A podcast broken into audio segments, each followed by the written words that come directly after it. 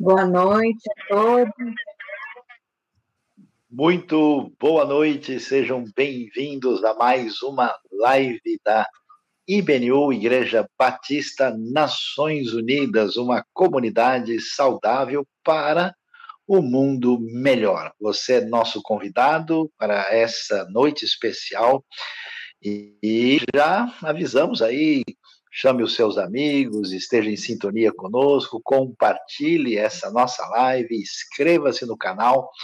Nós vamos hoje tratar de um assunto muito significativo, né? Porque uma das marcas eh, poderosas, extraordinárias que nós temos no Evangelho de Cristo e nós somos discípulos seguidores assim de Cristo Jesus é exatamente a capacidade poderosa do Evangelho de estender a mão para as pessoas que na sua trajetória têm sofrido, têm sido marcado, marcadas por feridas, por dores, e essa graça de Deus, esse perdão, essa bondade né, que nos alcança, ela tem esse poder extraordinário de restauração, de recuperação, de apresentar essa mão que é um desdobramento dessa graça divina. Então você é convidado, e hoje nós temos gente muito especial aqui conosco, né, na sintonia aqui, por trás dos bastidores, nosso amigo Dilean Mello, e como sempre, na coordenação aqui da noite de hoje, a Suzy Lee conosco e as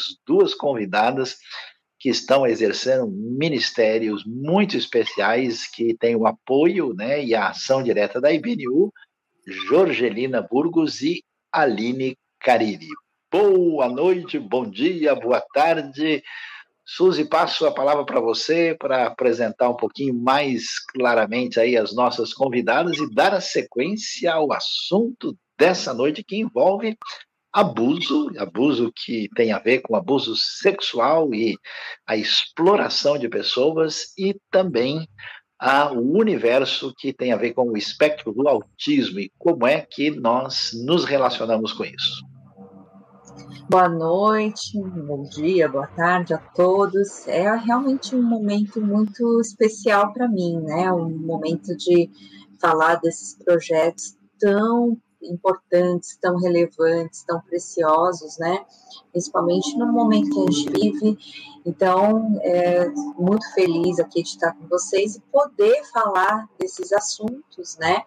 É, então, sejam bem-vindas, Aline, do projeto aí da ONG Tesouro Azul, né, e Jorgelina aí do projeto Dignitate. E a gente vai falar sobre o que são esses projetos, né? Assim como o Saião deu a, a introdução aí, né?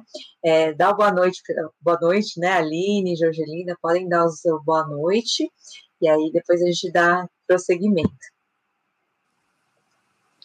Boa noite a todos, bom dia, boa tarde, que Deus nos abençoe, que, que esse momento seja um momento muito esclarecedor sobre os projetos lindos que Deus está nos dando, e que vocês sejam edificados através dessa live e aproveite e compartilhe para que muitas vidas sejam alcançadas. Oi, gente linda, uma alegria de estar com vocês e sem dúvida são temas muito importantes e que precisam ser falados e a gente está aqui dando a conhecer um pouquinho desta realidade. E obrigado por estar aqui, compartilhem. Falem para outros amigos que estamos aqui. Muito bom. Então, é, antes da gente poder falar assim mais especificamente dos projetos, né? A gente já deu uma palhinha em outra live, né? É, eu queria pedir para o professor Saião, né, Saião, falar um pouquinho sobre esse negócio. A gente colocou ali fazendo a diferença, né? A gente falou sobre o abuso, o autismo e Ministério de Misericórdia, Saião. Conta para a gente, fala um pouquinho sobre esse Ministério de Misericórdia. Olha, Suzy, quando o Evangelho de Cristo começa a ser pregado, né, ele é principalmente uma palavra de esperança, né, porque as pessoas caminhavam pelos seus desacertos, né, os seus pecados, no mundo marcado por muita injustiça, maldade, uh, opressão, uma série de, de desencontros na relação com Deus e com o próximo. E uma coisa fascinante, né? Porque quando a gente pensa em religião, a gente pensa geralmente em duas coisas, né? A gente pensa em rituais, né?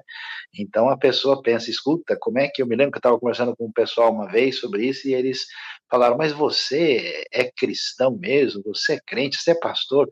Você parece uma pessoa normal, né? Eu falei, bom, se quiser, eu posso virar o olho e começar a babar aqui, a gente pode fazer alguma coisa diferente, né? Então a gente pensa em cristianismo, especialmente com ritualismo, né? Então o que, que vocês fazem diferentes? Né? Apagam a luz, acende uma vela, vira de ponta cabeça, como é que é esse negócio? Ou então a gente pensa numa espécie de um código de controle de comportamento das pessoas a partir de um enfoque particularista da vida, né? E, e aí, quando a gente vê o Evangelho, né, com essa marca poderosa do amor de Deus, o, o impressionante é que Jesus curava as pessoas movido de íntima compaixão.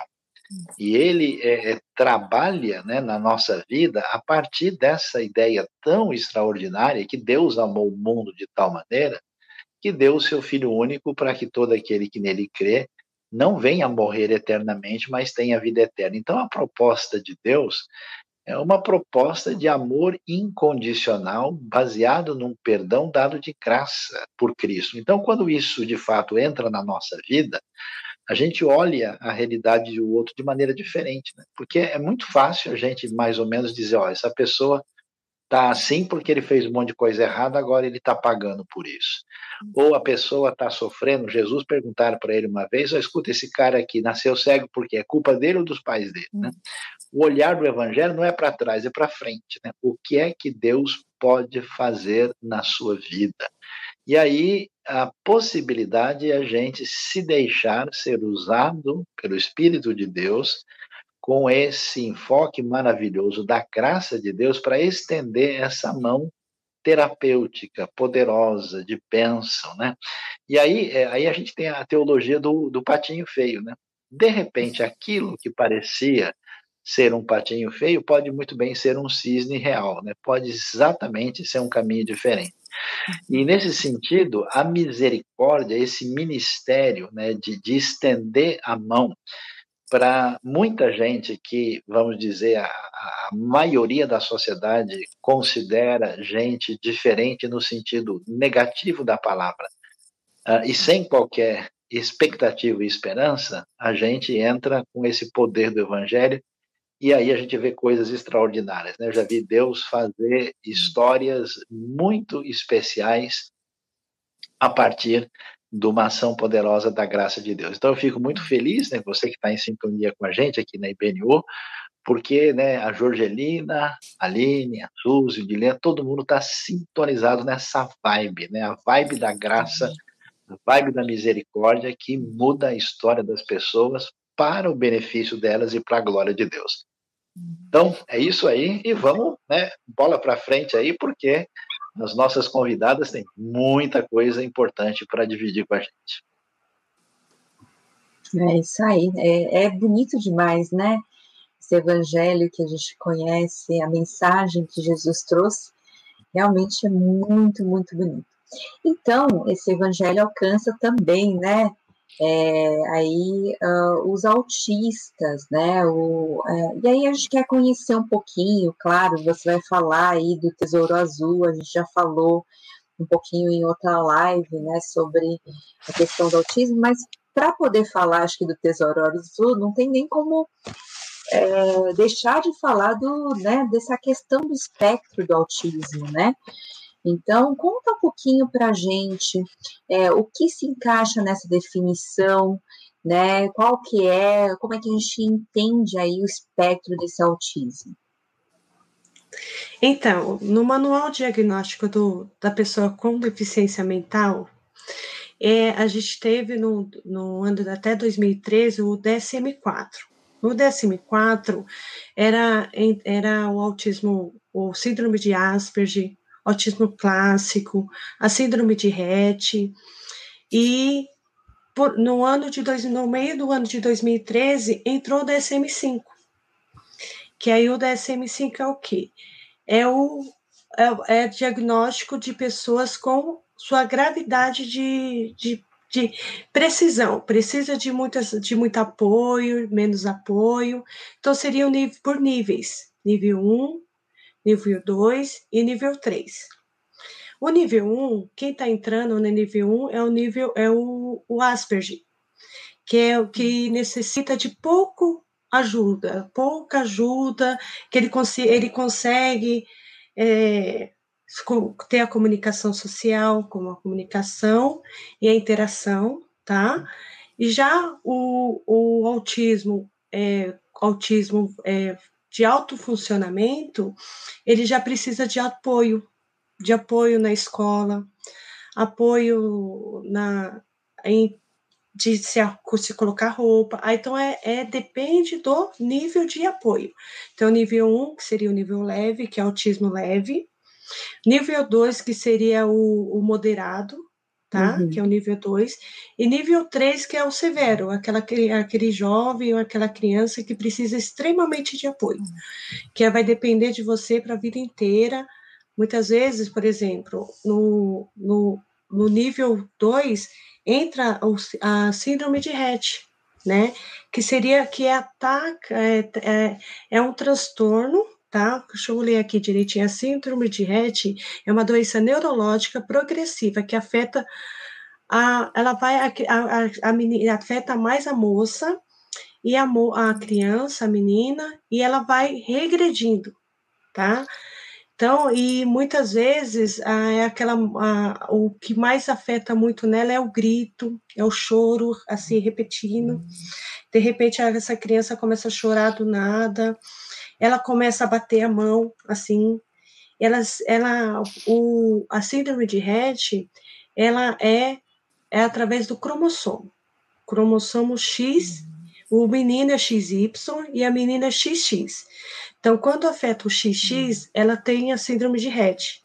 É muito, muito, muito forte na menina. Ela não, não consegue interação, muitas vezes. Ela, ela é agressiva, ela não consegue se expressar. Precisa de um neurologista, uma geneticista para acompanhá-la, né? Já no, na, no menino, não, é, se for afetar a síndrome de Rett, é aborto. Então, quer dizer, não não chega a nascer a criança, já tem uhum. um aborto assim. Então, aí vem o Asperger, né, que é o no, no nível 1, tem o autismo de alto funcionamento, que é o nível 2, dependente de cada autista, tá? Porque você, a, aquela criança vai precisar do nível de dependência daquela, do nível de dependência.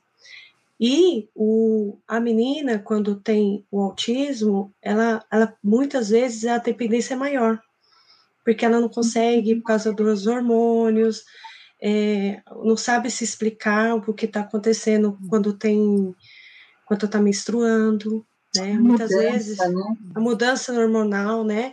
E muitas vezes que essa, essa criança, essa menininha jovem, que muitas vezes já está se menstruando com nove anos, e ela não sabe expressar e, e pega aquela, a, o absorvente, começa a passar no, nos ambientes. Então, ela é, é muito grave, assim, na menina, né, a síndrome de Rett, uhum. né. Então, tô por isso que hoje o DSM, DSM-5 modificou para ficar mais fácil para diagnosticar. Porque imagine, é, se hoje a gente tem uma gripe, hoje gripe já é genérico, né? Ah, tem um gripe, então, ah, ela tá com dor de cabeça, então tá no nome, dá na gripe ali. Ela tá passando que tá com problema de gripe. Então, a, o, hoje o DSM-5 tá fazendo isso. Autismo, qual é o nível de dependência? Se esse nível de dependência for maior, então a gente vai é, alocar ele dentro do DSM. Fica mais fácil para diagnóstico. Por isso que foi essa modificação. Então, é, hoje, hoje afeta a interação social e a comunicação, tá?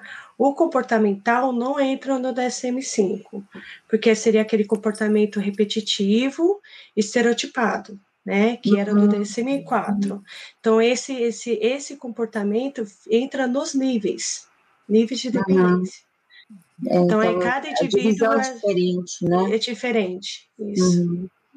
E assim, nesses níveis, então, porque a gente ia falar do espectro, mas nesses níveis maiores, assim, qual que é, qual que você acha que é a dificuldade maior da pessoa mesmo, do, do próprio autista, né? Quem tá, tem a dificuldade, que tipo de dificuldade é maior? Olha, eu vou dar um exemplo de uma dificuldade que eu tive essas semanas atrás aqui, hum. que o Arthur ele é, ele é autista de alto funcionamento. O Arthur vai depender de mim. É, a gente busca a independência do Arthur, por ele não ser verbal, por ele não se comunicar assim, fazer uma formar frase ele não, é, não se torna uma criança verbal. E, e a comunicação dele é: eu quero isso, mamãe, me dá uma bala. Não vai falar assim, mamãe, bala. Ele já fala bala. Mamãe, quero comer, comer, sabe? Ele não vai uhum. falar, mamãe. Então, ele não tem essa comunicação, ele não interage comigo, não tem interação muito aflorada.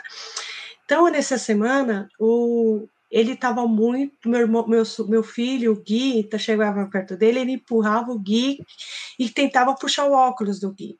E eu queria entender o que estava acontecendo aquilo lá, que o Gui chegava e ele puxava o Gui. E aí a gente começou a observar o comportamento do, do Arthur com o Guilherme.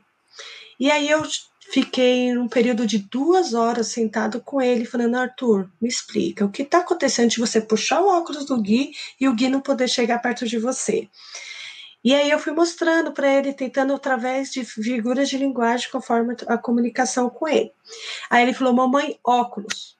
Mamãe, óculos. Aí eu falei: Você quer um óculos? Ele, óculos. Ele queria um óculos. Então, quer dizer, ele estava uma semana tentando se comunicar para mim, falando que ele queria um óculos. Um óculos. Então, você vê a necessidade de observação. A observação é uhum. fundamental nesse processo. Aí eu falei para ele, filho, então você vai ter o óculos, só que depois das férias, quando eu iniciar as férias, você vai, a gente vai fazer, vai no oftalmologista. E aí eu tive que explicar passo a passo como que seria isso. Quando chegou um dia antes das férias, ele, ele entrou numa correria na casa, eu quero óculos, óculos. e aí eu sentei com ele, falei, amanhã a gente já marcou a consulta e amanhã a gente vai fazer o óculos. Só que eu expliquei. Chegando lá no oftalmo, você vai fazer os exames. Depois que fizer esses exames, a gente vai na loja. Na loja, você só vai escolher a armação, a armação vai ficar lá. Depois de quantos dias o Arthur vai ter o óculos? Cinco dias. Vamos fazer o cálculo aqui, para que ele entendesse entendeu? Então você vê a necessidade quando muitas é, vezes ele quer se comunicar e às vezes a gente não consegue, não entende, né? Isso. E aí o que acontece? Muitas vezes a criança, você vê, o Arthur ficou uma semana correndo, gritando, e nesse momento se eu desse remédio para ele, se eu desse um remédio para ele, e aí ele, iria, ele não iria se comunicar comigo, né? Uhum. Então eu nunca iria saber que ele teria é, vontade de um óculos, né? Tanto que ele precisou de óculos. Então, é, e muitas vezes, a, quando a criança quer se comunicar, é, o, a, o nível de estresse dele é tão grande que uhum. as mães, a mãe já fala, meu filho está em crise. Só que a crise, muitas vezes, tem que ser observada, tá? Porque se eu der um remédio, eu não perco a comunicação, que é tão importante a comunicação deles, né? Uhum. Então, o autismo, o autista de alto funcionamento, muitas vezes é muito difícil a comunicação.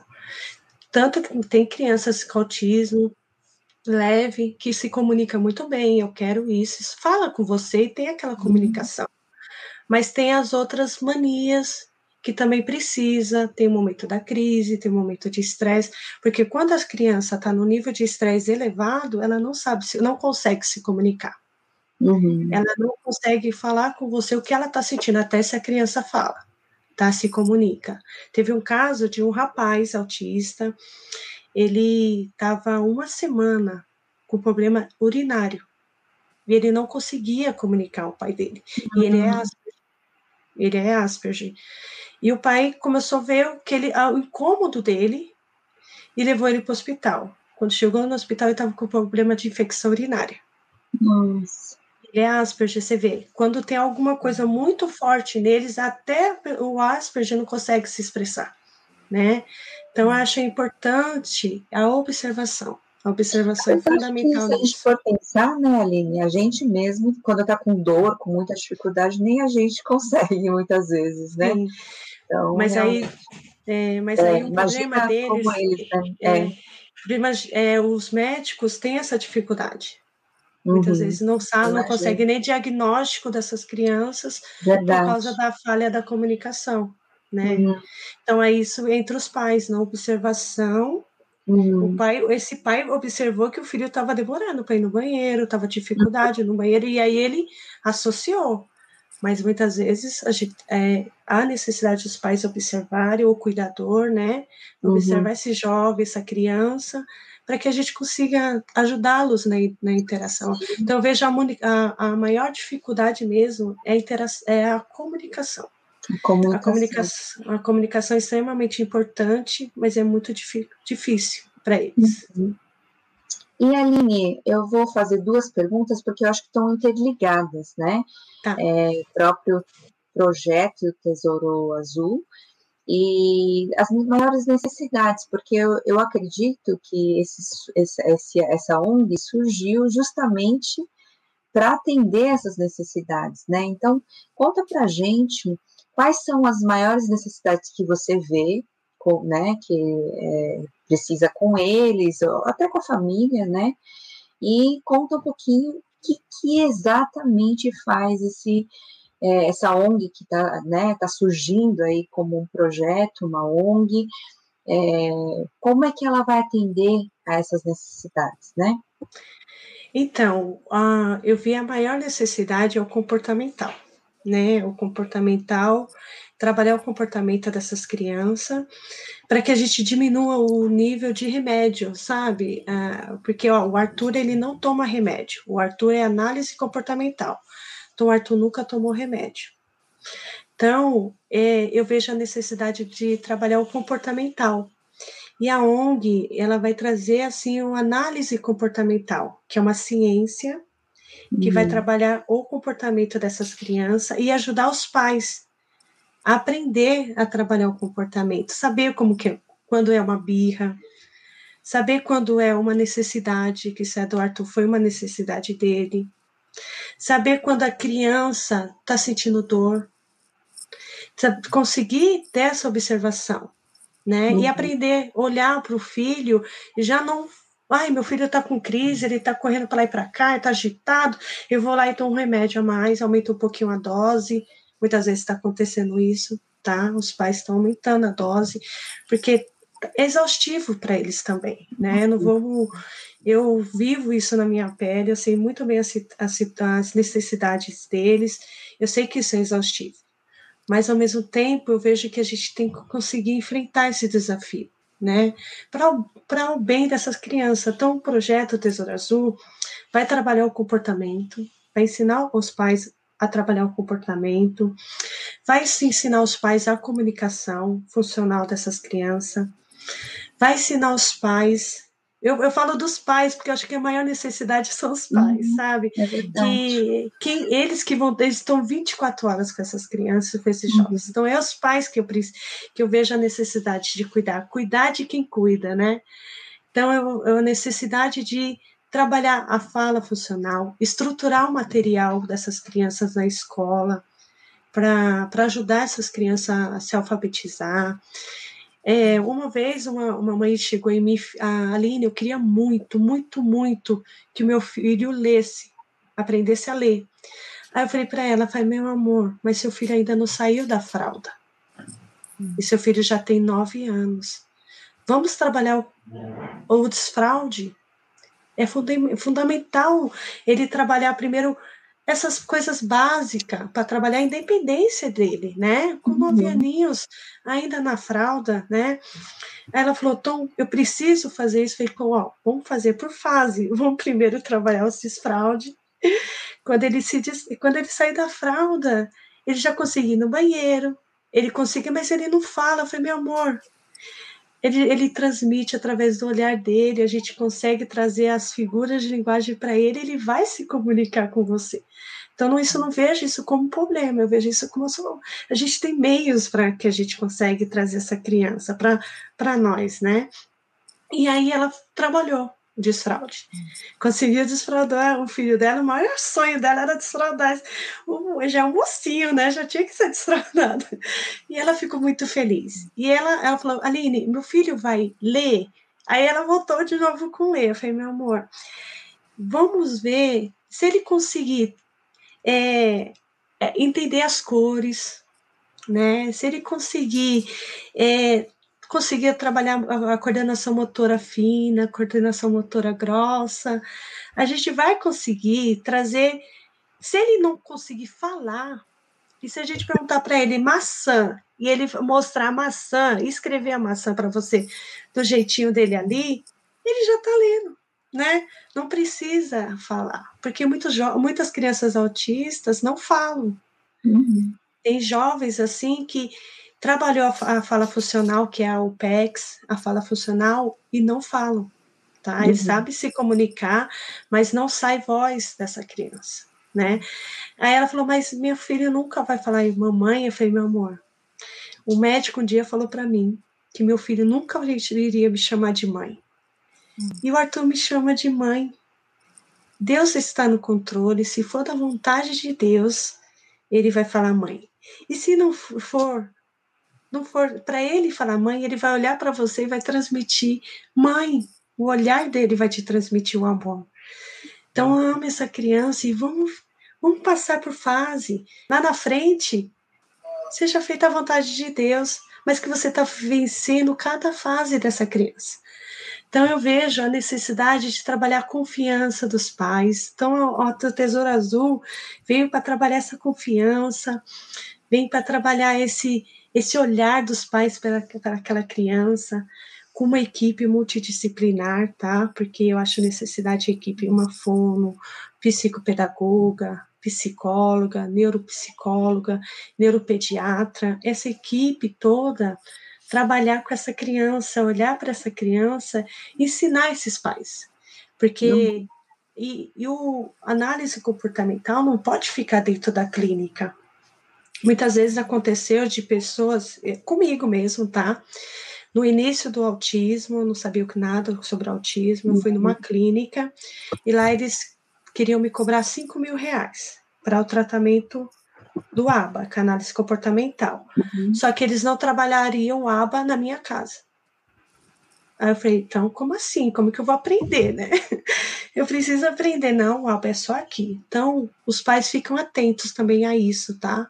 Que a análise comportamental tem que ser trabalhado na casa, porque uhum. eles ficam 24 horas com essa criança. Sim. Então, a, a ONG Tesouro Azul vai vir ensinar, sim, trabalhar o ABA em casa, vai trazer, estruturar o ambiente para aquela criança, tá?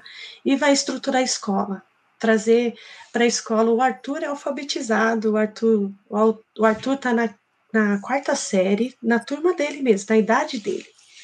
E o Arthur é extremamente inteligente, gente. Então, é, eu essas semanas fazendo as provas, e a nota dele foi 10.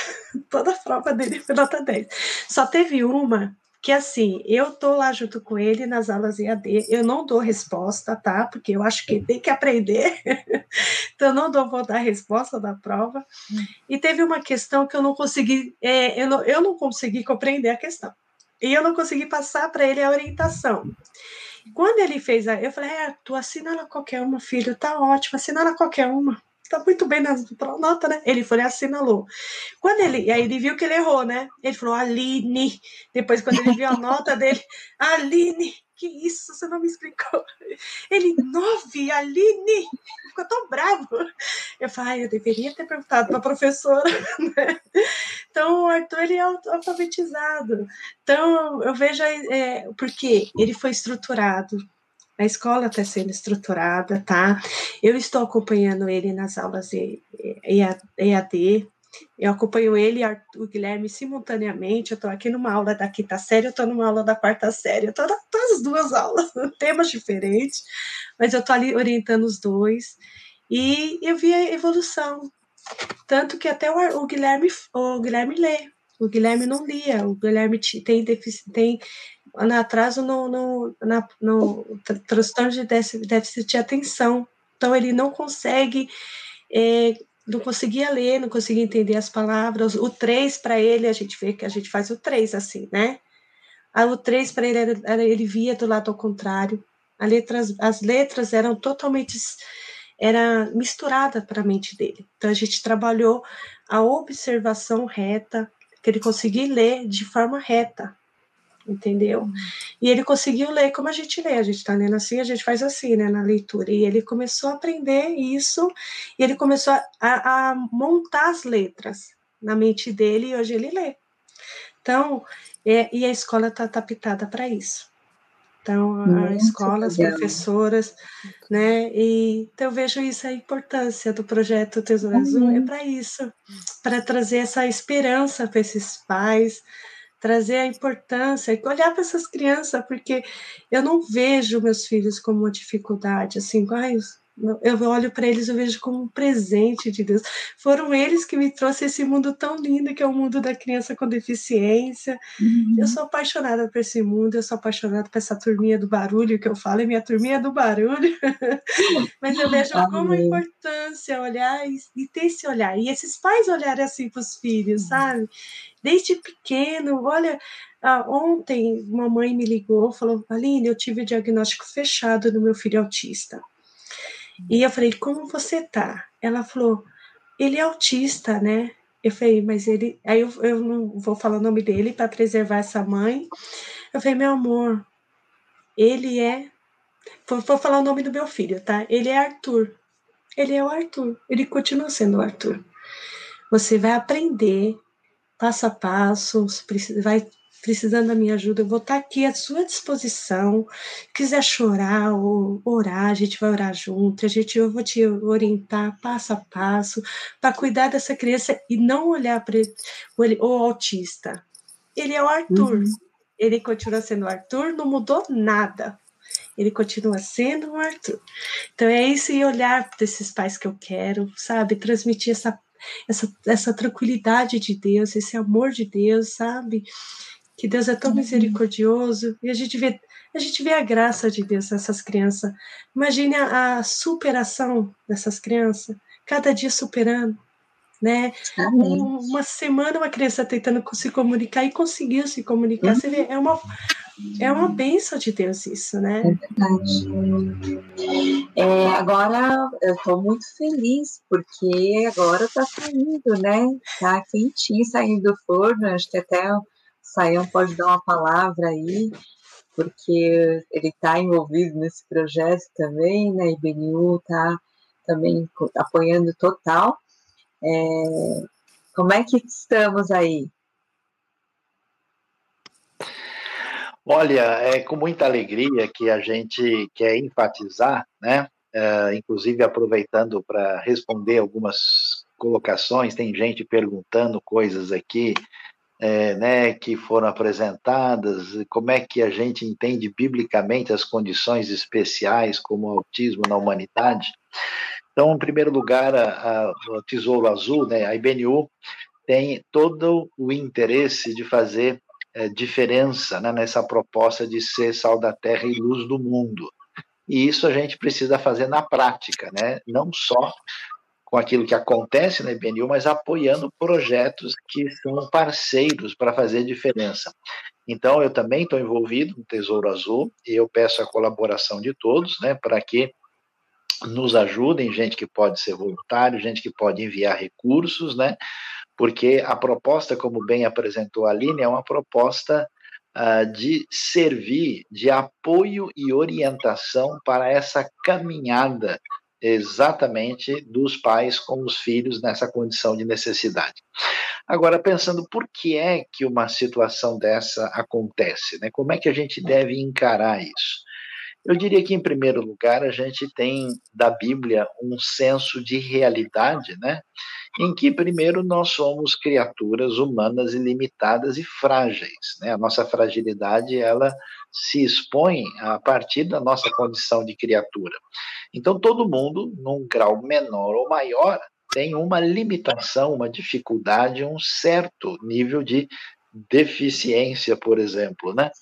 Ah, enquanto uh, nós vivemos num mundo também caído, né, num mundo onde as condições ideais não estão presentes e essa realidade tem a ver com a questão do problema do mal, com a, a situação de, de descompasso, né, de sintonia plena uh, com a criação original, que nos faz enfrentar uma série de decorrências, né, decorrente dessa desse distanciamento do, do elemento ideal. Agora, o curioso é que quando a gente pensa isso, a gente imagina que há um distanciamento divino. E eu gostaria de chamar a atenção para o texto de Êxodo, capítulo 4, que é muito interessante, quando Moisés, que tinha a sua deficiência linguística, né? Os autistas não sabem se comunicar muito bem, o Moisés também não, né? E ele diz: Ó oh, Senhor, em Êxodo 4, verso 10. Nunca tive facilidade para falar, nem no passado, nem agora que falasse até o servo, não consigo falar bem. Ele tinha língua pesada né, no hebraico. Disse-lhe o Senhor: Quem deu boca ao homem? Atenção, quem fez o surdo ou mudo? Quem lhe concede vista ou torna cego? Não sou eu, o Senhor? Então, quando o texto diz que Deus é aquele que fez o surdo ou mudo, ele insere a realidade de Deus como criador, apesar da situação de fragilidade na criação. E nesse sentido, essa presença e essa santa intromissão divina na nossa vida fragilizada, ela abre um caminho de oportunidades especiais. E a gente vai ver uma coisa curiosa: o Moisés, que tinha língua pesada, alguns dizem que ele era gago, e a gente não sabe qual era o problema, Deus vai trazer a santa ironia de fazer de Moisés o maior profeta da história do Antigo Testamento. Quando Jesus vem, ele vem como um profeta semelhante a Moisés que não sabia falar direito. Né? E aí, essa postura que a Aline mostrou, né, de olhar é, na dimensão de enxergar isso como, como, pre, como presente de Deus, é que a gente tem, pela graça e pelo poder do Evangelho, a possibilidade de transformar o mal em bem.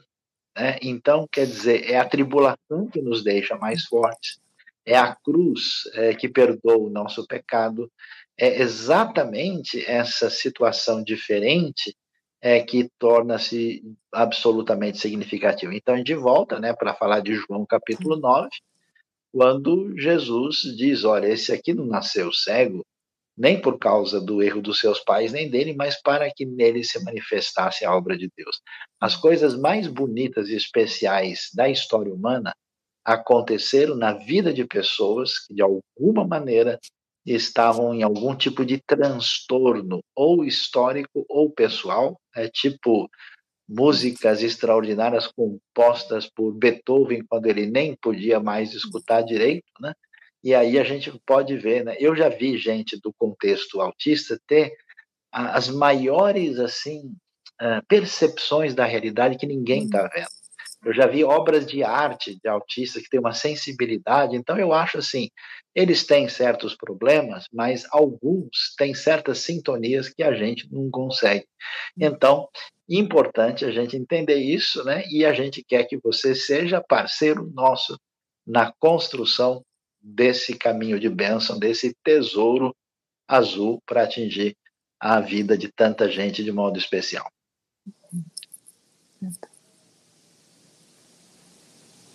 É, eu acho que é muito bom e assim falando já estamos né no, no momento mais final mesmo né já o registro já está pronto falta sair o CNPJ então pedimos também além desse apoio é, em oração também, né? Porque é, esse momento de constituição é muito importante, né? Para que tudo caminhe bem aí para frente, né, Aline? Então, aguarda só um pouquinho, a gente vai falar aí dos outros projetos, depois a gente volta uh, com algumas perguntas, se o pessoal tiver, tá bom? Então, vamos lá, Jorgelina. Hoje a gente só tem preciosas, né? Que a Aline chama todo mundo de precioso. e é gente linda que a Jorgelina só chama a gente, todo mundo de gente linda, né? Então, hoje a gente está aí com gente linda e preciosa. É, agora, Jorgelina, a gente está falando aqui brincando, mas é uma é um assunto bem difícil e bem pesado, né? E a minha pergunta é qual que hoje é a dimensão dessa questão do, do abuso sexual, né? É, eu acho que não dá nem para falar que é regional, porque é algo que acontece uhum. no mundo todo, né? Uhum. Então, como é que você pode contar um pouco para a gente sobre isso? Talvez, talvez a palavra que, que simplifica, é, que, que se usa muito nesse meio, é a palavra coisificação. Você tratar um ser humano como se fosse uma coisa. Em vez de dar importância a alguém para ser usado, e, e obter algum estilo de prazer ou benefício nisso. Eu conversava um dia atrás com um amigo que ele é pai e ele falava assim, olha, eu estava na minha casa olhando para minha filha, era no meio da noite, fui pegar água, passei do lado da cama, vi a minha filha arrumei o cobertor dele, dela e fiquei olhando e dizendo: como pode ser que um homem pode olhar para uma criança e ver alguma coisa sexual, atração sexual em uma criança e ao ponto de querer feri-la e abusá-la? E, e ele explicando, né, desde seu lado de, de pai, dizendo: não tem sentido, não tem lógica, não consegue nem passar pela minha cabeça que homem algum pode ser capaz de fazer uma coisa assim com uma criança. E como você falou, o tema de abuso, é, seja qualquer estilo de abuso, não só o sexual, mas especificamente a gente trabalha mais nisto, o abuso sexual e na exploração no trabalho, é, é uma coisa que está no mundo inteiro. E por mais que você veja com leis e tudo, sempre termina no mesmo, é pecado de se referir àquilo que Deus mais ama, que é a humanidade. De ser não me interessar por aquele que está ao meu lado, não dar valor, chegar a um ponto de não me interessar aquilo que que outro sente. É, e claro que começa principalmente pela gente, né? De dizer alguém perdeu o valor de si mesmo e acaba tirando o valor de outro.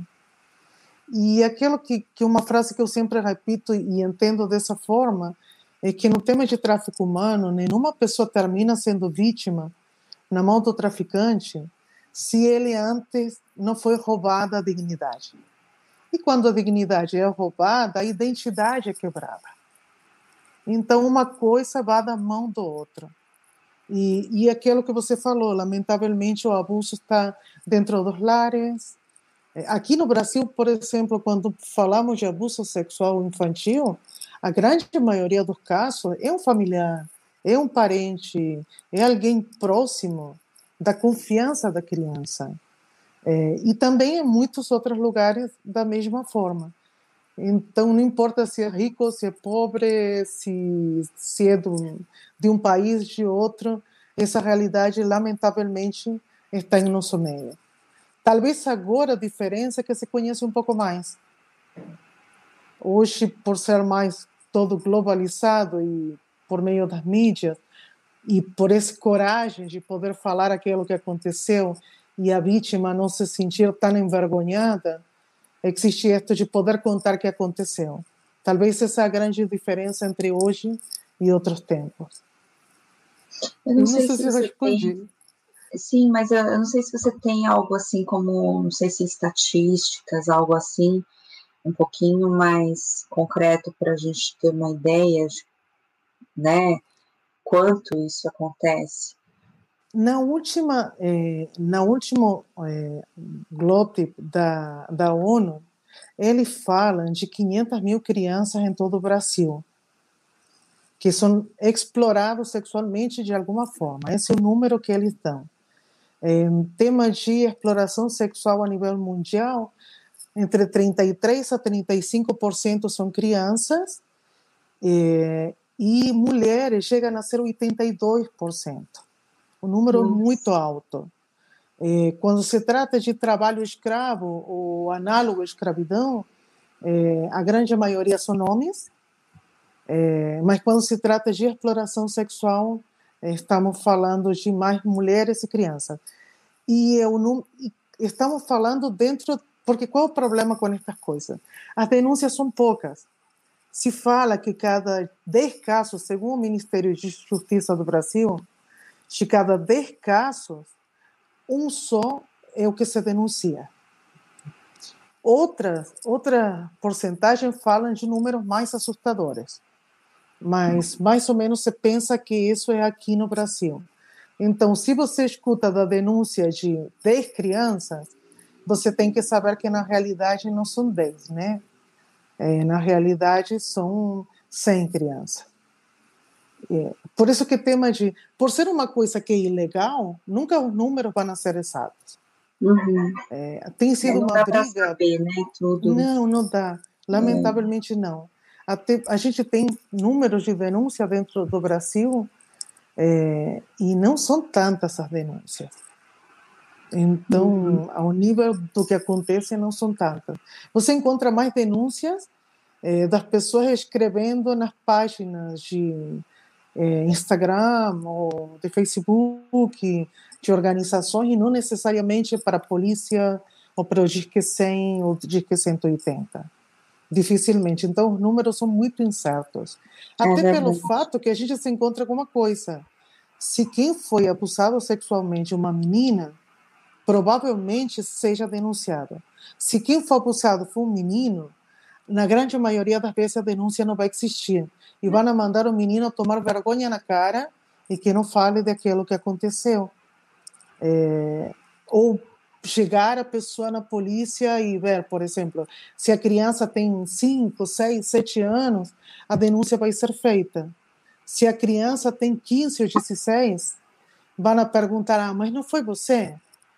Mas de verdade foi abuso? Não foi que você gostou? Eu já tenho escutado em casos de o psicólogo perguntar para crianças de 14 anos: ah, fala menina, você gosta disso, né? E a menina chorando e, e suja, de, acabada de ser solta pelo estuprador. É, então é bem complicada essa história de, de tema de denúncia, bem, bem complicada.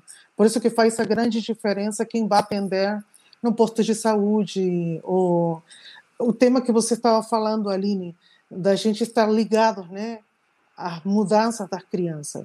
Então, o professor da escola dominical, o professor da escola, o vizinho, estar ligado e poder fazer a denúncia. As denúncias podem ser anônimas.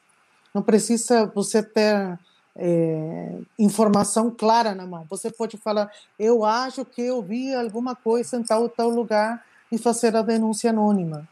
É, mas, lamentavelmente, qualquer porcentagem que a gente escute é, não, não é fidedigno por, pelo fato de ser uma coisa ilegal. Hum, triste, né? E assim, não sei se vocês têm, você tem essa situação, mas onde essa situação é mais frequente? Tem alguma região, um país, um, né, onde isso acontece mais, ou até né, lugares mesmo onde isso acontece? A gente tem hoje, por tema da, da internet e tudo isso, uma variedade de estilos de abuso muito diferentes. Então, vai ir até o fato de um estupro ou de um abuso cibernético, é, de, por exemplo, um pedófilo ou algum abusador é, pedir fotos da criança ou pedir informação.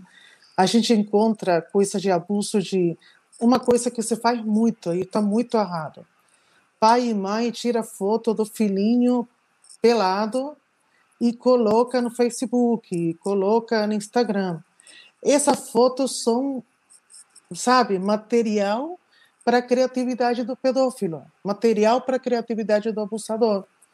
Porque ele vai olhar essa foto para, para pensar coisas erradas contra essa criança.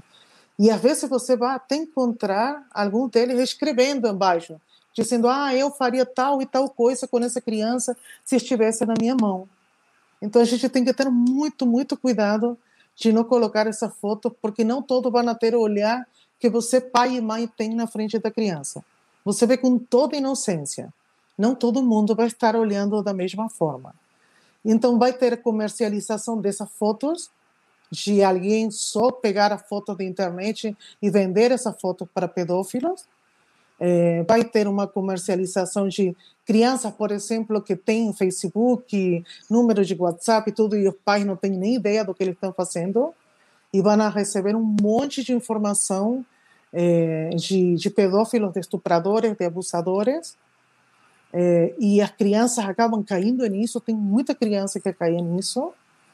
É, então, hoje está muito, muito globalizado. Claro que a gente vai ter uma coisa maior em tema de estupro, não tanto do abuso, de estupro, nas áreas mais pobres. Por que nas áreas mais pobres?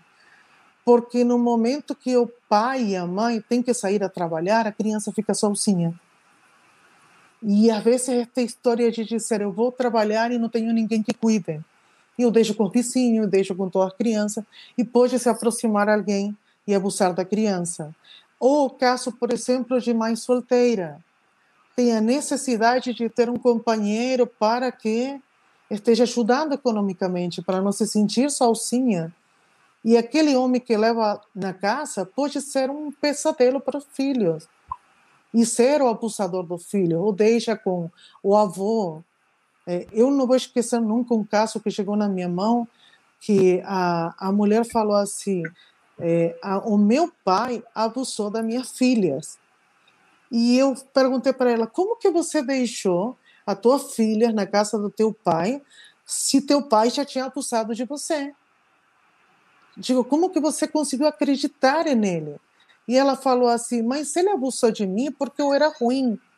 A minha filha são inocentes. Como que ele fez isso contra ela? Então Nossa. a inocência de parte dela era que ela achava que ela era culpável do que tinha acontecido com ela. E via suas menininhas tão inocentes que imaginou que ninguém faria nada contra elas. Porque esse é o grave problema da vítima colocar a culpa sempre sobre ela. Sim. Então, esta história de falta de dinheiro, de, é, vai ter muito a ver. Aquilo que, que a gente tem falado muitas vezes, que eu tenho escutado das brasileiras na Europa, que eu pergunto, como foi que você chegou aqui? E ela fala, eu não tinha o que comer. Eu não tinha o que dar a meus filhos. Eu não, eu escutei um homem, não vou esquecer nunca.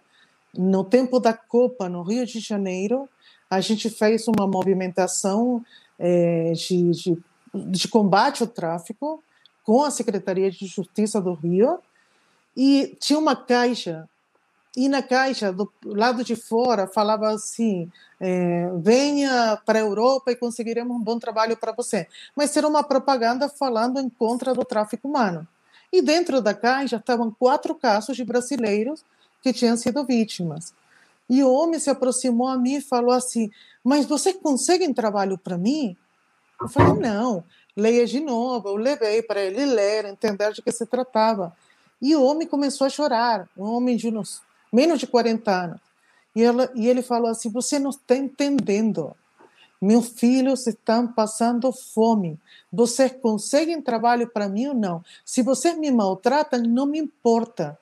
Mas meus filhos vão poder comer? E era pleno Rio de Janeiro, centro do Rio. E ele acabava de chegar, tinha um tempo que tinha chegado do Nordeste, e meses passando fome. É, então, é muito real esto de dizer a dignidade te é roubada. E você faz aquilo que tem na mão, né?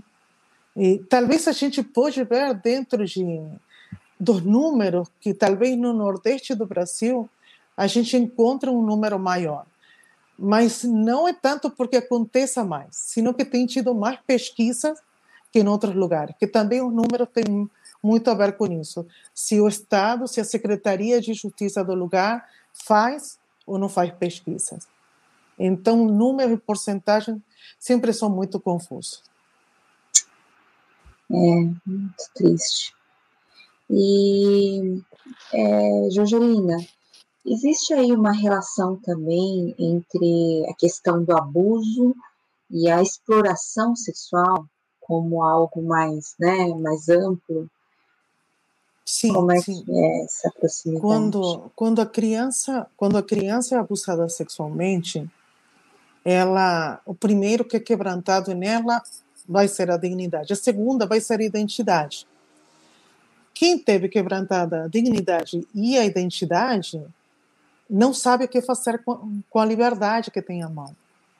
E vai ser muito mais fácil cair na mão do traficante. Uhum. Qualquer amostra de carinho, qualquer amostra de futuro, qualquer amostra de alguma coisinha melhor daquilo que está vivendo na casa, vai acabar indo. Porque a vítima acha assim: o inferno que eu estou vivendo nunca pode ser pior. Então, qualquer porta que se abra para mim vai ser muito melhor. E os traficantes sabem disso na hora de eles procurar, vão procurar essas vítimas. Como você convence a uma menina, um menino, que seja usado dentro de um prostíbulo se ele não passou por algum abuso anteriormente? Alguma coisa teve que pensar. É, eu tenho escutado de meninas na prostituição, tipo, como que você entrou nessa? E ela fala, gente, mas se eu era um lixo, pelo menos que eu sou um lixo que ganho grana. Se, se eu já estava sendo usada na minha casa pelo meu tio, pelo o vizinho, pelo amigo do meu pai que veio a beber dentro da casa, eu estava sendo usada de graça dentro da casa, melhor estou sendo usada fora que me pagam. Ah, eu, ou se não assim, eu já me acostumei. Aí eu faço de conta que nem acontece e já está. É, porque, na realidade, não é que se acostumam, é que já foram tão tratadas como lixo que por isso que aceitam esse estilo de trato. E quando você fala para elas, mas tem uma vida melhor, mas isso pode mudar, você pode servir para outra coisa, é, ela ri na tua cara mais de uma vez, porque elas não conseguem acreditar que elas têm valor ou que eles têm valor. Então, quase sempre se pensa, se acredita, segundo algumas pesquisas, de que desde 95 a 97% das pessoas que estão em exploração por meio da prostituição foram abusados desde criança. Dentro de, da minha experiência, até agora eu nunca falei com nenhuma pessoa que tenha estado na exploração que não foi abusada de criança. Até agora eu nunca falei com uma. É, pode ter, mas eu pelo menos em 20 anos não vi uma é, por alguma coisa passou. Então, sempre é unindo. Porque você aceita só se passou por alguma coisa. É muito difícil, né? Assim. E o que, que você acha, Georgina? Qual é o caminho que a gente tem para enfrentar essa situação? Como é que a gente enfrenta bem, né, no sentido adequadamente essas questões, essa situação? Eu acho que um mundo de coisas que a gente pode fazer. É... O primeiro é cuidar de nossas crianças. É, na, quando falamos de igreja, por exemplo, é, não pode ser qualquer pessoa que dê aula numa escola dominical. Tem que ser alguém que saiba, que você conhece quem é, que, que vai saber que respeita a criança. É, o pedófilo não tem um cartaz na testa que diz que é pedófilo. O abusador não tem um cartaz na testa. É um homem ou mulher, porque também tem mulher pedófila e abusadora, que tem cara de normal. Você não, não tem como identificar. Então, cuidado com as crianças. O segundo, a gente acreditar naquilo que fala, tanto criança como adulto. Sempre estar aberto para escutar.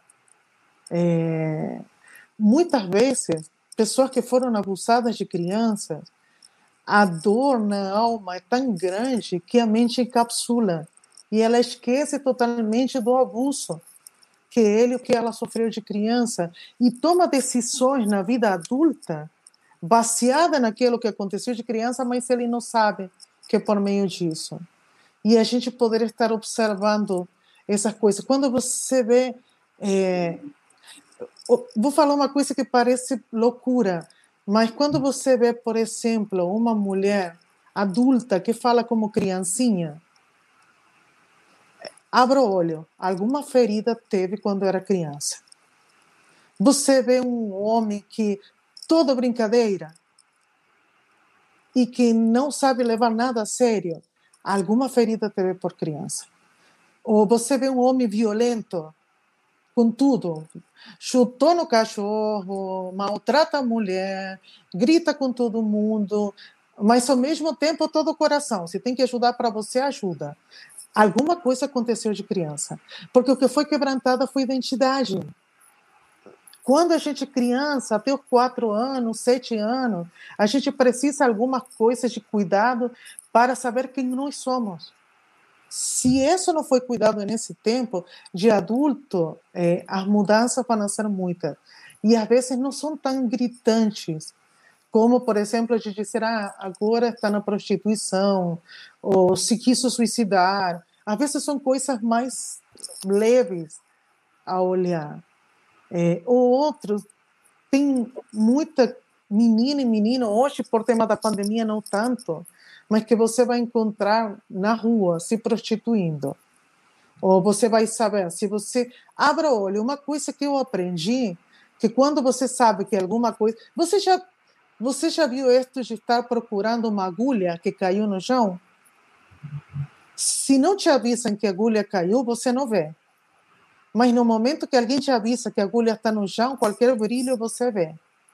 Com o tema das necessidades das pessoas, a mesma coisa. Quando a gente abre os olhos intencionalmente para ajudar alguém, você começa a ver aquele que precisa ajuda. E às vezes está mais perto do que você imagina.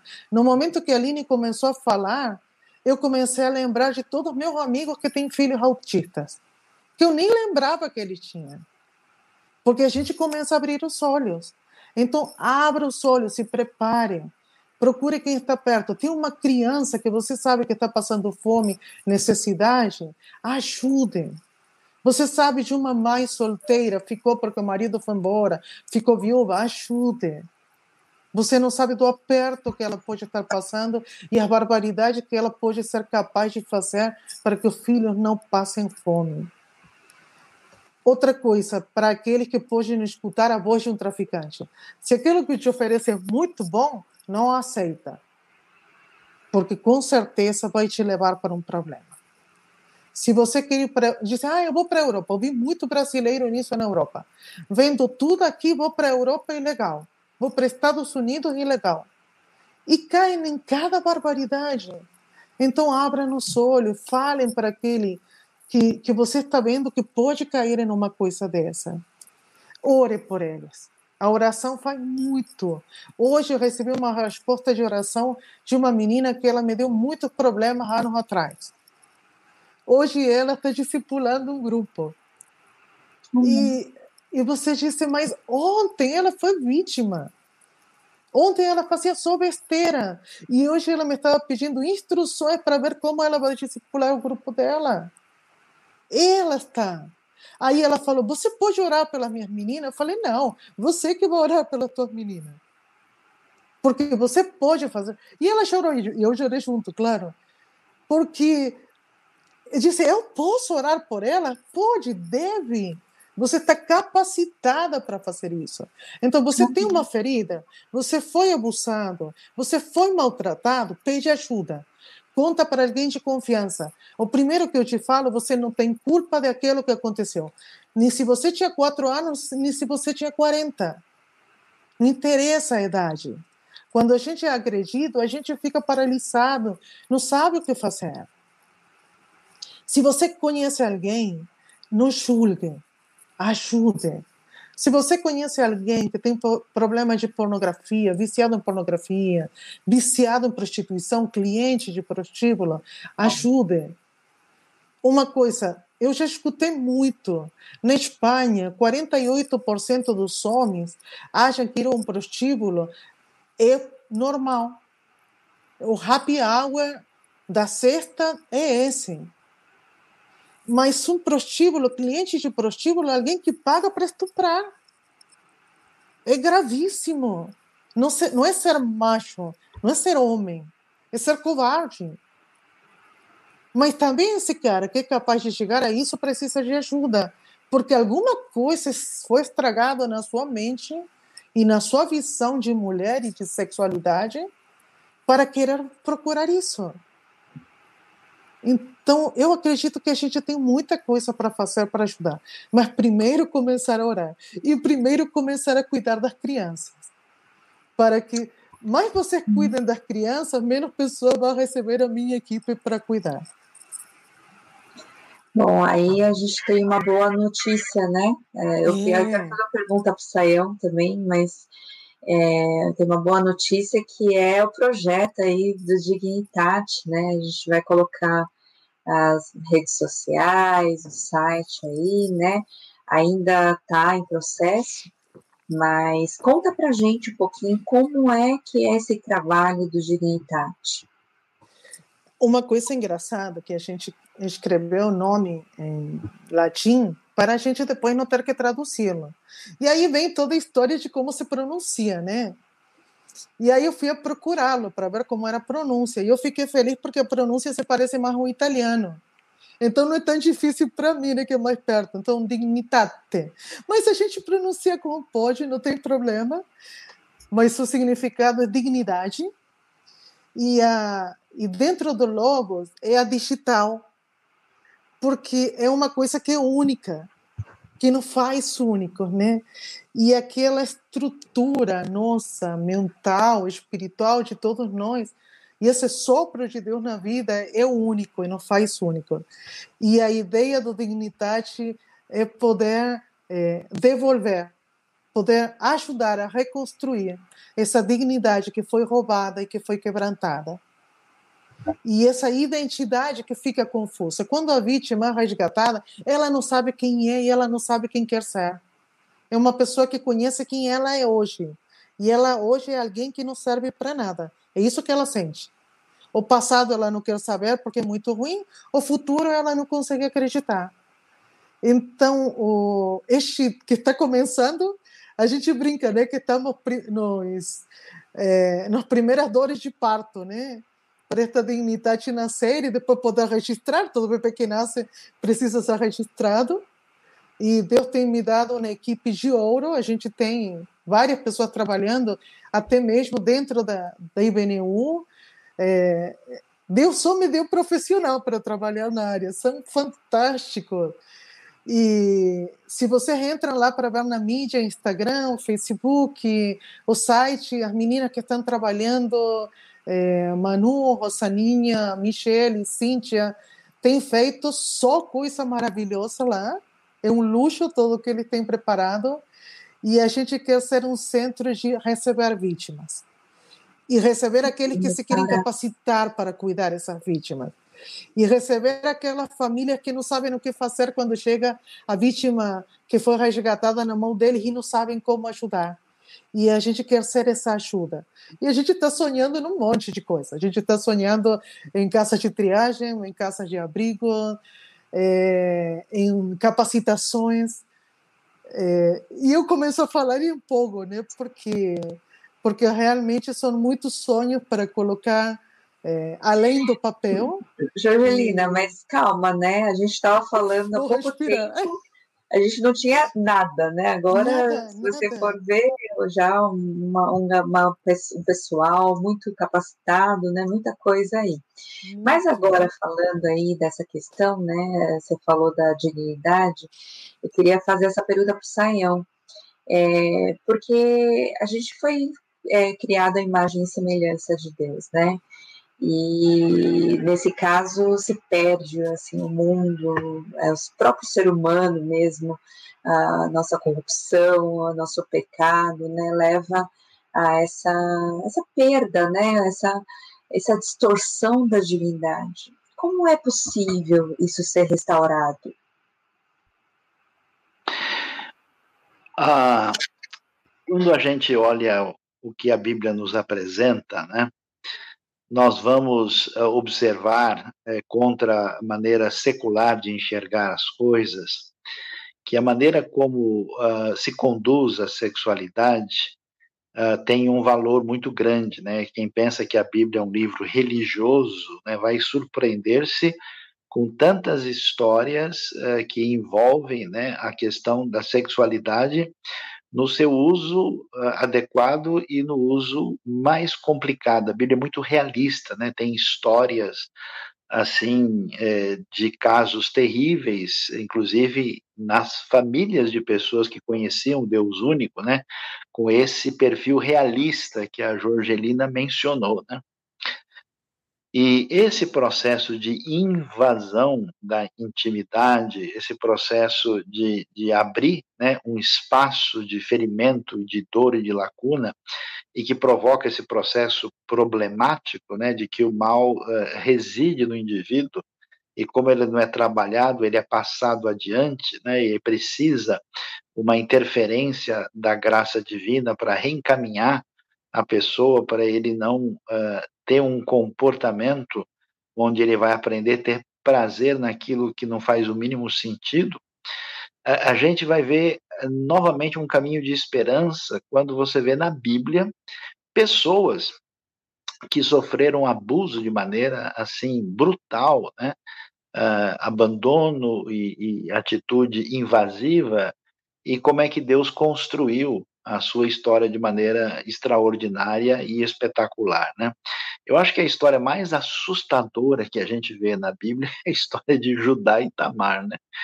Dá até medo de ler, inclusive se alguém estiver ouvindo, não leia hoje à noite, leia só amanhã cedo, senão você nem dorme, de tão estranho que é o negócio, né? E o surpreendente é que o Judá é levado ao arrependimento, né? A reconhecer, inclusive isso que a Jorgerina falou, você vê muito no comportamento dele, né, cheio de fúria, de ódio, ó, vamos queimar ela até a morte, né, como assim, né, e aí ele se arrepende, né, reconhece e a coisa é restaurada e Deus vai trabalhar naquela linhagem para construir a história da redenção, né. Você vê uma história impressionante como a, a menina de Naamã, né, vítima de guerra, como adolescente levada prisioneira, sabe-se lá o que essa menina sofreu, né? E ela supera a sua dor e se torna um instrumento de anúncio da bondade de Deus até mesmo para o seu agressor. Né? É um negócio impressionante. E, finalmente, é impressionante demais a gente ver a história da mulher samaritana. Né? Se tem alguém que passou, digamos assim, na mão de muitos companheiros e tinha vivido com cinco maridos, uma pessoa que inclusive ia buscar água sozinha porque tinha perdido até a comunidade, né? Num isolamento completo, alguém que não tinha qualquer dignidade social e pessoal e Jesus abertamente, né, contra inclusive a expectativa dos discípulos, que além dela ser mulher, naquela condição, ainda era de uma etnia desprezada pela comunidade religiosa naquela ocasião. E Jesus vai e se demora conversando com ela sobre água até que ela beba da água da vida. Então, nós temos esperança, nós temos ah, pessoas capacitadas e atingidas pela graça de Deus que tiveram as suas feridas curadas e que Inclusive, aí que a coisa é bonita, né? Porque quem teve a ferida curada é que vai poder chegar para uma pessoa e dizer, escuta, eu também já senti essa dor. Eu, esse negócio foi fundo em mim. E eu quero te trazer uma palavra de esperança. Então, nós estamos 100% juntos aí com a Dignitate, né? Porque nós queremos é, não só a gente aqui da IBNU, aqueles que são companheiros estão em sintonia né, é, conosco para participarem aí de todas as maneiras é, possíveis, né, com recursos, com uh, ação efetiva de apoio, né, porque a gente precisa de gente desde a área jurídica até da área médica, até da área uh, de saúde, da área espiritual. E eu fico muito feliz, né, do, do grupo todo aqui, o mais fraquinho hoje sou eu, né, porque nós temos gente aqui que, é, de fato, tem abençoado a vida de gente que é amada por Deus e amada é, com muita profundidade, com muita intensidade, e queremos aí trabalhar nessa direção, porque a esperança que a palavra de Deus dá, ela supera o que a gente jamais pode imaginar.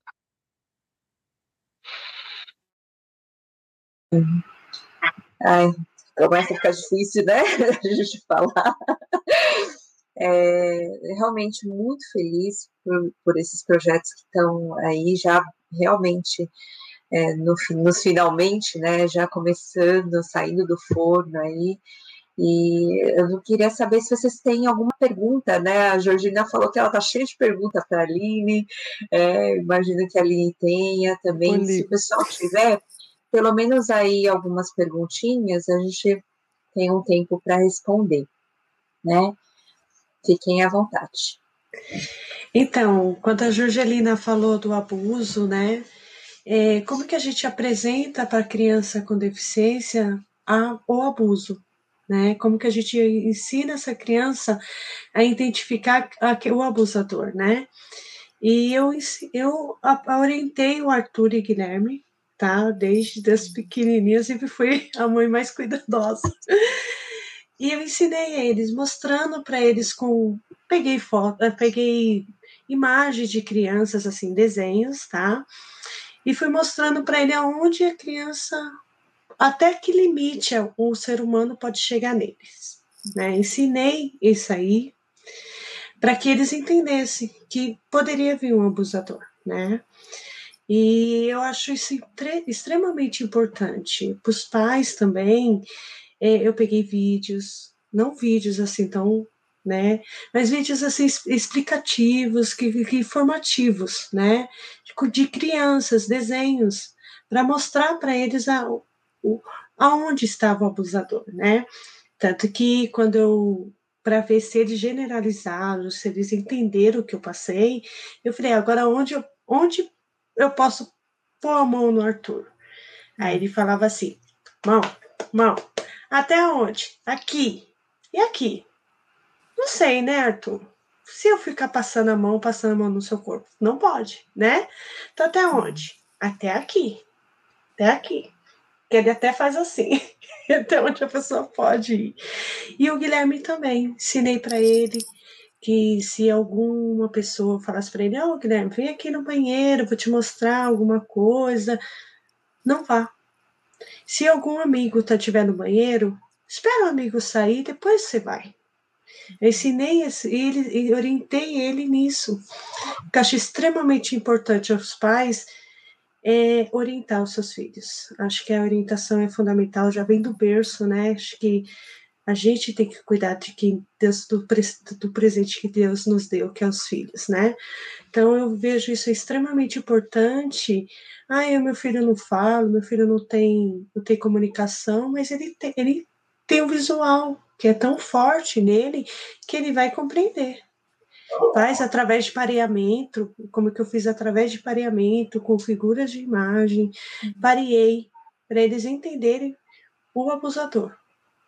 Tanto que eu não só ensinei que o abusador seria homem, porque também tem abusador, né, Georgelina, mulher. Verdade. Né? Então eu ensinei também uma imagem de uma mulher abusadora. Até que limite ela pode chegar na, nos meus filhos. Tanto que eu não exijo meus filhos, ah, beija ela, dá um beijo, porque isso aí também já é um momento de toque, sabe? E muito forte. Tanto que o Arthur é uma criança que ele, ele tem muita necessidade do toque. Ele é autista que gosta de muito toque. E eu tenho o maior cuidado com isso, porque se ele chega perto de você, ele parece um gato. Ele vai chegando, ele vai chegando. Então eu tento ensinando isso para ele por causa da, da necessidade de ele identificar o abusador. Entendeu? Uhum. Que é nesse momento que chega o abusador. Ah, ele deixa ele aqui comigo um pouquinho. Não, peraí. Não pode. Vem para cá, meu amor. Vem para cá. Uhum. Não é desconfiando do outro, mas a gente sabe que o homem é falho, né? E, e a gente tem que preservar a identidade dessa criança, preservar a dignidade, né? Dignidade dessa criança. Então, é, louvado seja Deus pelo projeto da, da Jorgelina, que vai abençoar muitas vidas. Muitas vidas precisam se entender esse mundo tão importante que não pode chegar a, a atravessar sua dignidade, chegar, né? Eu vejo essa importância. Obrigada, Jorgelina. Louvo a Deus pela sua vida, porque esse Igualmente. projeto é muito lindo. Amém. Eu acho que a gente está é, já mais para o finalzinho, né? Se o pessoal não tem mais perguntas, uhum. é, acho que cada um pode dar uma palavra final. É, para a gente poder fechar aqui esse, esse momento de pré-inauguração dos dois projetos tão preciosos aí, né? Tesouro Azul e Dignidade. Aline, quer começar? Eu quero agradecer a IPNU, a Suzy, pastor Luiz Saião, a Jorgelina por esse momento tão especial, que é um momento tão importante para nós, que que Deus louva a Deus por essa oportunidade, que Deus está nos usando para que a gente seja instrumento na vida de muitas vidas. E eu louvo a Deus por essa oportunidade, porque o sonho está se tornando a realidade. Ver essas famílias sendo abençoadas, famílias sendo alcançadas e trazendo esperança. E, e louvo a Deus por uma igreja que tem um, um amor por missões, Missões é tão importante, vidas são importantes. Então, eu louvo a Deus pela IBNU, pelo, pelo, pelo carinho do pastor Luiz Saião, fazendo parte desse lindo projeto. E eu não vou falar muito dessa, vou chorar. Porque é tão importante. Eu, eu, eu tô me sentindo emocionada. Porque eu, vi, eu vejo aquela, aqueles olhares tristes, e eu tô, agora eu tô vendo, sabe? Já tô imaginando aquele olhar de esperança, de alegria e que eu louvo a Deus por tudo isso. Obrigada. Angelina. Eu sou Jorona também. é, acredito que, que a palavra para hoje é gratidão. É, porque tem coisa que a gente acha mesmo impossível. E eu estava lembrando, do três dias atrás, fazendo a carta de oração, e digo, gente, que doidice. Eu fiz as malas, vim de Europa para para o Brasil, cheguei no Rio, coloquei duas ou três malas dentro de um carro de uma amiga e duas caixas, procurando um canto para morar, e liguei para o Saião falando, tô aqui. e foi loucura mesmo. E, e parecendo tudo impossível, muita coisa, humanamente impossível. E Deus tem levantado mesmo a vida de você, pastor Saião, da Susi, da galera toda da igreja, de, de pessoas que Deus tem levantado. E a gente está vendo esta loucura do coração de Deus, de confiar essa responsabilidade em nossa mão. E eu olho para trás e vejo outras pessoas e digo: Senhor, tem gente muito mais capaz que eu, que conhece muito mais. Ontem, conversando com uma amiga que ela tem um abrigo para vítimas de tráfico e ela falou assim: fica em paz que eu te, te ensino tudo que você não sabe. E ela deixou claro que eu não sei muita coisa. Mas foi tão fantástico gente ser. Deus quer colocar essa responsabilidade em nossas mãos, porque Ele é o principal responsável. E, e quem ama de paixão aqueles que sofrem não são considerados diferentes, é Deus. Por isso que a gente tem o privilégio de poder amar de forma especial essas pessoas.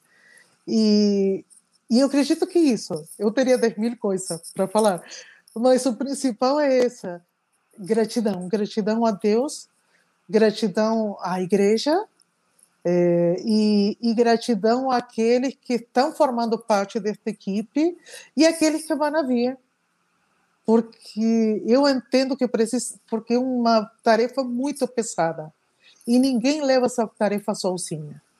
A gente leva em equipe, como igreja, senão não funciona. E aquilo que a Aline falou, tem um monte de profissionais junto, senão não tem como cuidar de tudo isso. E, e então essa palavra novamente é gratidão. Uhum. Sael. Bom, eu queria dizer a, a todos bem-vindos ao Sanatório Baixista Nações Unidas, né? Porque aqui só tem doido, né? Uh, e a coisa, graças a Deus, caminha nessa direção, né? Eu nunca me esqueço, né? Muito tempo atrás, a Jorgelina, eu encontrei ela no Rio de Janeiro e ela me falou meio por alto, né? Uh, do que ela estava fazendo e de repente ela realmente me liga, olha, é o seguinte, a coisa mudou, eu estou aqui, né? Aí eu falei, bom, onde é que a gente interna ela? Eu falei, bom, interna aqui, porque aqui é o lugar apropriado, né?